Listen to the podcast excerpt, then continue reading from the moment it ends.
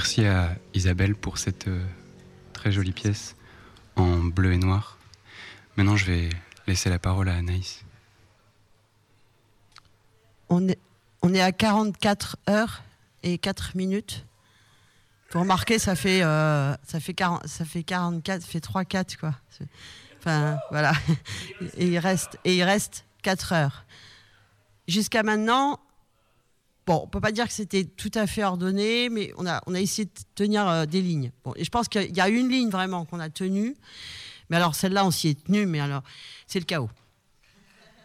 Alors comme moi j'ai un besoin de comprendre quand même et de, mettre euh, des concepts là-dessus, euh, j'ai été demandé à, deux personnes ici qui s'y connaissent un peu de m'expliquer le chaos et, l'aléatoire, puisque c'est lié.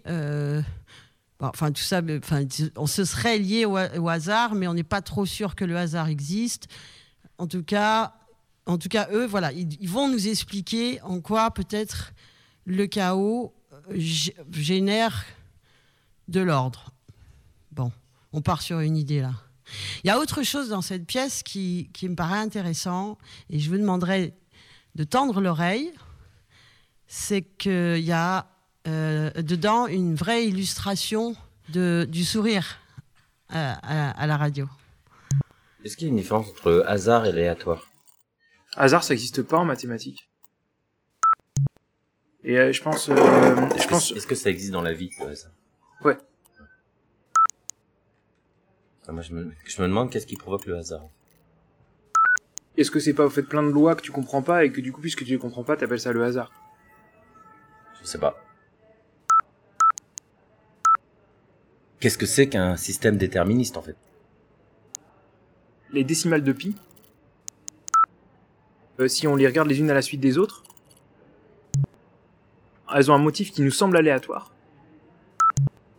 Je te donne les premiers milliards de nombres euh, de décimales de pi, et je te demande de me proposer euh, la suivante. Bah tu peux pas, sauf si tu fais le calcul et que tu, et tu le décides. Parce que tu sais comment faire le calcul. Ouais, donc toi tu dis bon bah c'est aléatoire, je sais pas lequel ça va être, mais en vérité, euh, ben si tu sais faire le calcul, tu peux, tu peux le savoir exactement.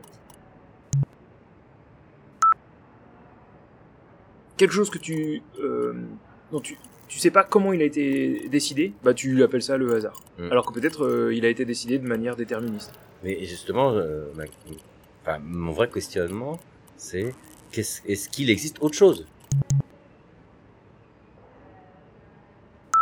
Est-ce qu'il y a une autre possibilité, c'est-à-dire on- quelque chose dont on sait, ça, on va jamais pouvoir le décrire en termes de de- d'équation et, euh, et, et comprendre une manière de, la cal- de le calculer, tu vois. Euh, comment le, le fait que euh,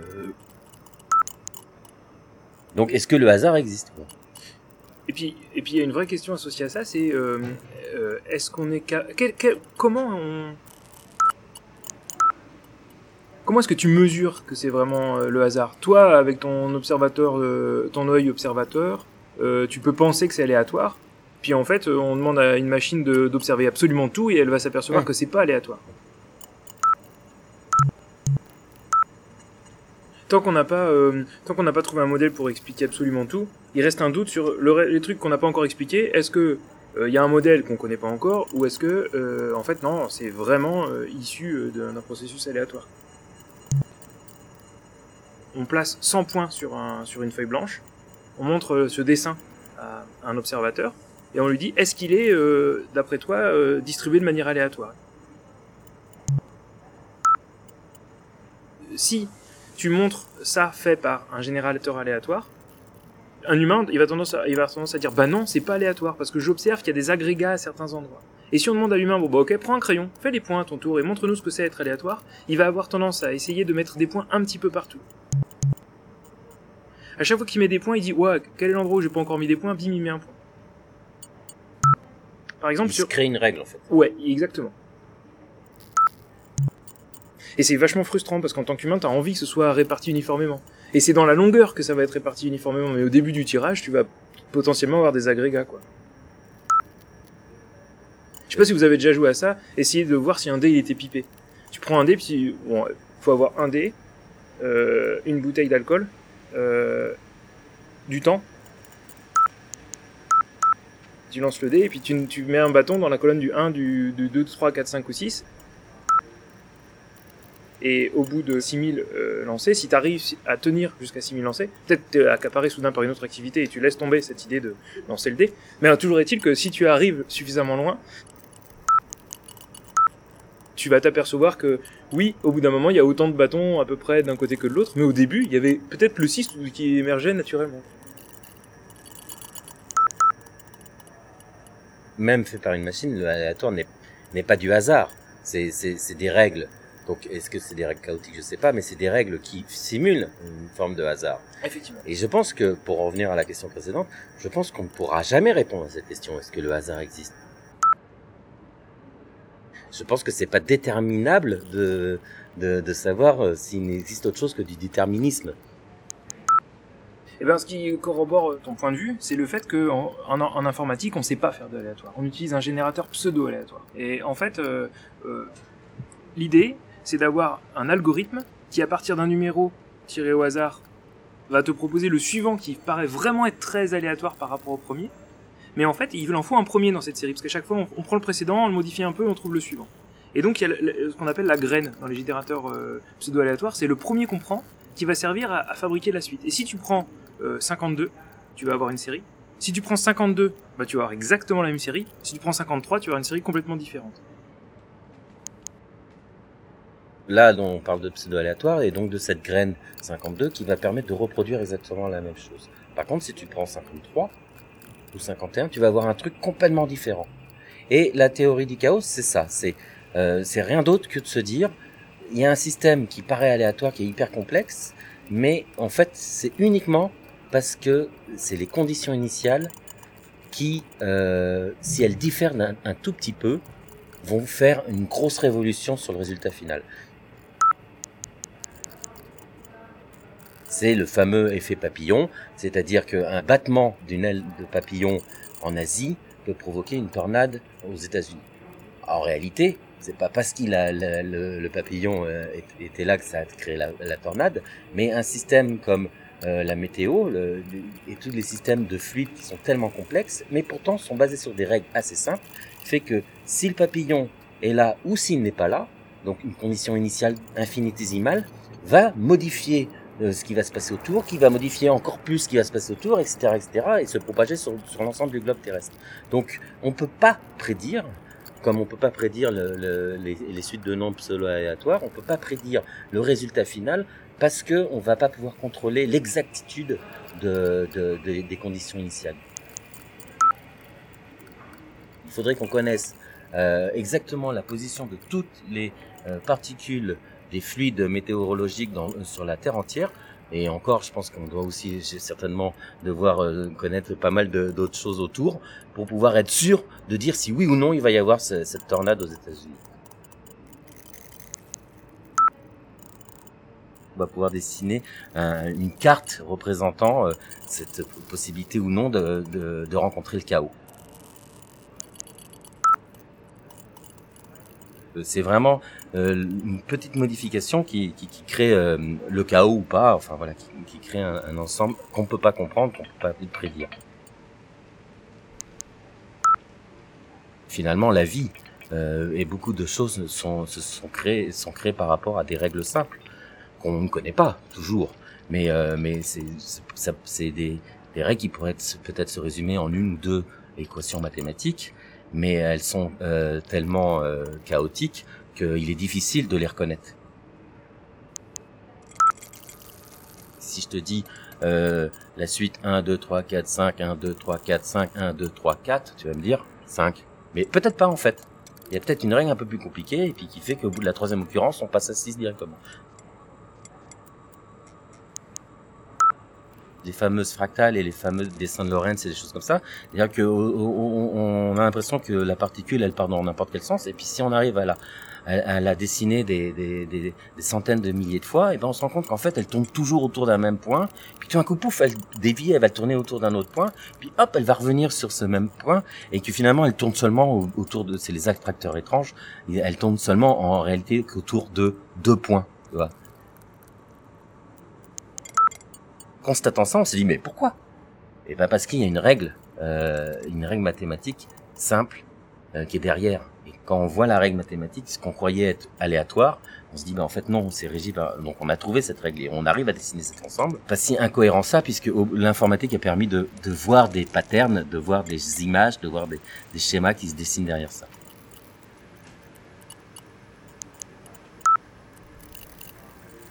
Et un truc rigolo dans tout ça, c'est euh,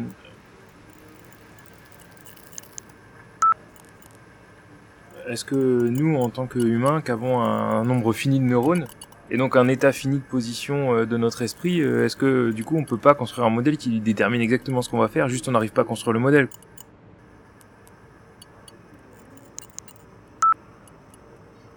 Peut-être qu'il y a juste trois équations qui nous définissent, mais qu'elles sont tellement chaotiques qu'on ne les a pas encore trouvées. Oui, euh, il y a Turing qui avait construit un modèle théorique pour euh, évaluer la qualité d'une intelligence artificielle en, disant euh, bah, tu fais discuter un humain avec à travers un écran avec une autre entité. Cette entité, tu lui dis pas si c'est un humain ou une machine. Et s'il se trompe la moitié du temps en disant bah, c'est un humain, c'est une machine, et qu'il n'arrive plus à décider qui est qui, euh, ben on en arrive au point où en fait on peut plus faire la distinction entre un humain et une intelligence artificielle et au final ben voilà on, a un modèle qui ressemble à on a berné euh, l'humain qui observe. Le jour où on peut plus faire distinction entre l'intelligence artificielle et l'humain sauf a... que pour en revenir à ce que tu disais avant l'humain va avoir tendance à répartir les points dans ton carré alors que la, machine elle va, va plutôt euh, faire des agrégats et c'est voilà donc euh, finalement, euh, moi j'aurais envie de dire c'est le contraire, c'est-à-dire que la machine va plus berner euh, l'humain que l'humain pourrait, l'humain peut, peut, pas faire croire qu'il est une machine en fait. Voilà. Vous avez certainement déjà vu les, les, les choux romanesco là qui tournent sur eux-mêmes avec une, une représentation en, en cône vrillé. Et, et, chaque partie de ce cône vrillé est lui-même formé d'un cône vrillé qui eux-mêmes sont formés d'un cône vrillé. Donc ça, c'est vraiment le côté fractal. C'est une règle assez simple qui permet de faire ça. Et dans la nature, c'est ça, c'est que les poumons, la répartition des poumons qui permet d'avoir beaucoup de surface de contact entre euh, l'air et, le sang pour faire transiter l'oxygène, mais dans un volume très réduit, et eh ben, tu es obligé d'avoir beaucoup d'alvéoles, des trucs comme ça, qui se mélangent beaucoup. Et, et, là, on le voit complètement le chaos, c'est-à-dire que si jamais pendant que ton, chou est en train de pousser ou ton arbre est en train de pousser, tu mets une petite entaille à un coin, etc. Tu vas voir qu'il va, hop, il va s'adapter, il va prendre une forme complètement différente que si tu n'avais pas bougé. Et là, il va être vraiment, tu vois, on va voir vraiment le chaos apparaître parce que par la petite modification des valeurs initiales, tu as euh, deux choux qui vont pas du tout se ressembler. Et c'est ça qui donne aussi la diversité dans la nature.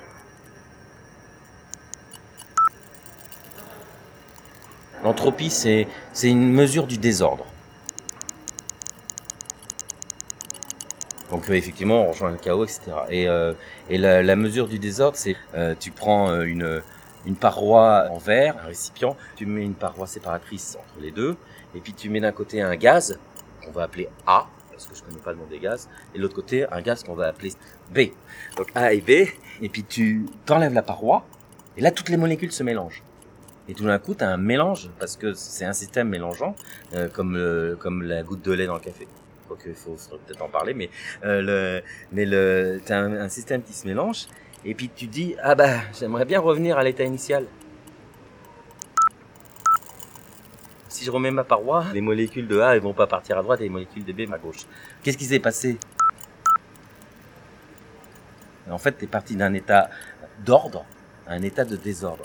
Et donc l'effet inverse demanderait une énergie colossale euh, avec euh, le petit lutin qui peut trier et mettre à droite, à gauche selon si c'est A ou si c'est B.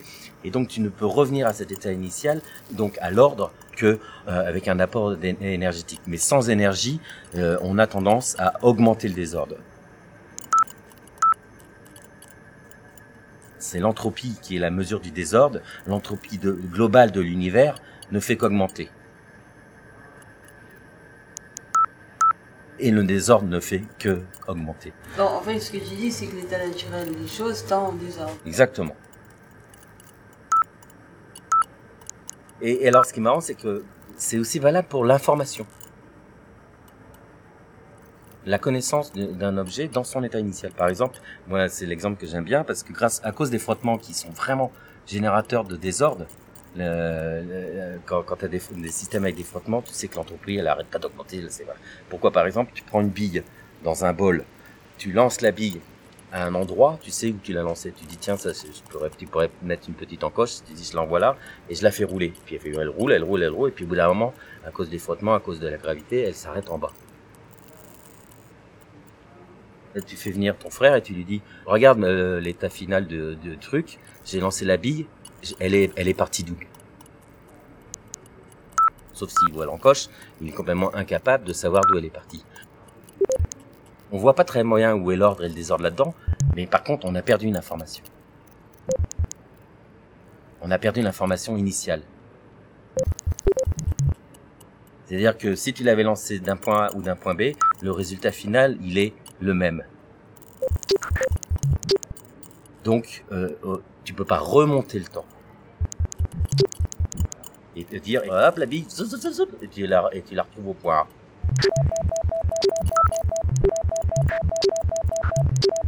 Et l'augmentation de l'entreprise fait ça. Et c'est ce qui prouve qu'on peut pas remonter le temps.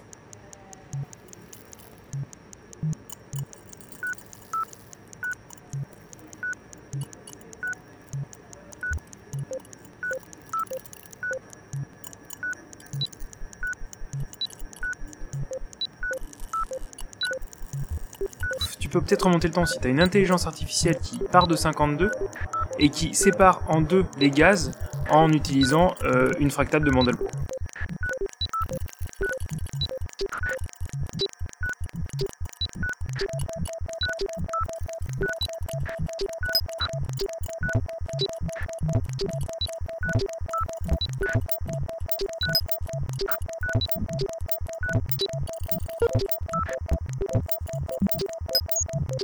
どうぞ。